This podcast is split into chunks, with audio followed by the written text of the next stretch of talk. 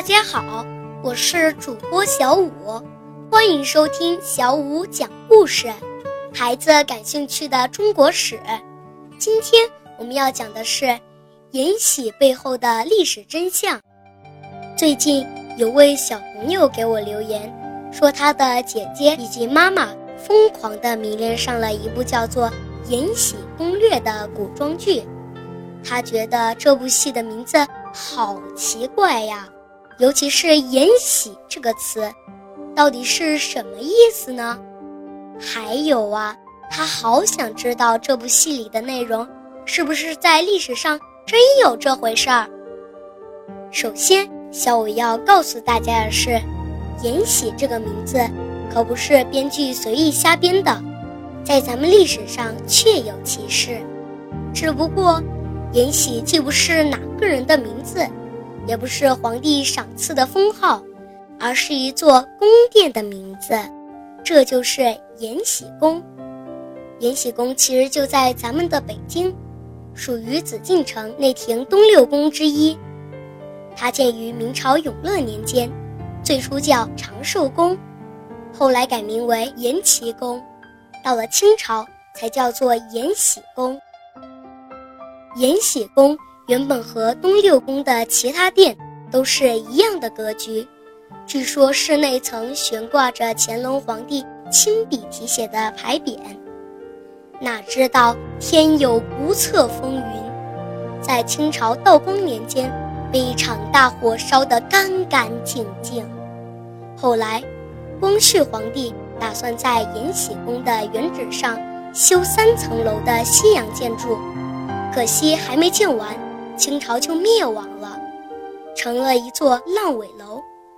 直到二零一零年，延禧宫才被重新开放，用于举办故宫的各种文物展。那么，《延禧宫》和《延禧攻略》这部剧又有什么关系呢？这就要从剧里的女主角魏璎珞，也就是令妃说起了。在历史上，令妃确有其人。她原本姓魏，出身卑微。她在十三岁左右入宫，传说起初是一名很不起眼的宫女，但并无史料佐证。由于她长得很漂亮，性格温和，深受乾隆皇帝的宠爱，于是，在十九岁那年连升两级，先被封为魏贵人。再从贵人升到令嫔，如此快的升迁速度，在整个清朝都是非常罕见的。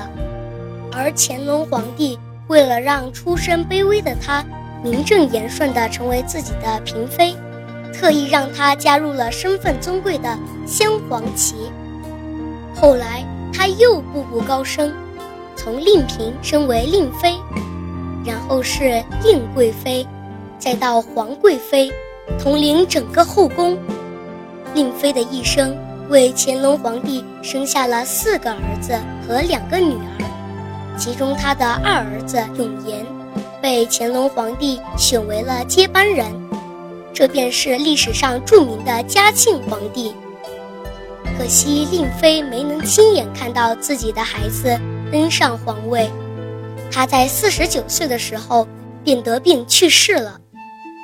乾隆皇帝后来追封她为孝仪皇后，并把她安葬在了玉林。现在咱们回到之前的话题，在明清时期，延禧宫是等级低下的后宫妃嫔们居住的地方。在剧中，魏璎珞成为贵人后也住在这个地方，而《延禧攻略》这个名字，显然指代的是。魏璎珞尽管出身卑微，但她一步步的从普通女孩逆袭为贵妃的剧情，因此再合适不过了。好了，本期的故事就讲到这儿。如果大家有什么感想，可以直接给我留言。若有不对的地方，也请多多指正。谢谢大家的收听，我们下期再见。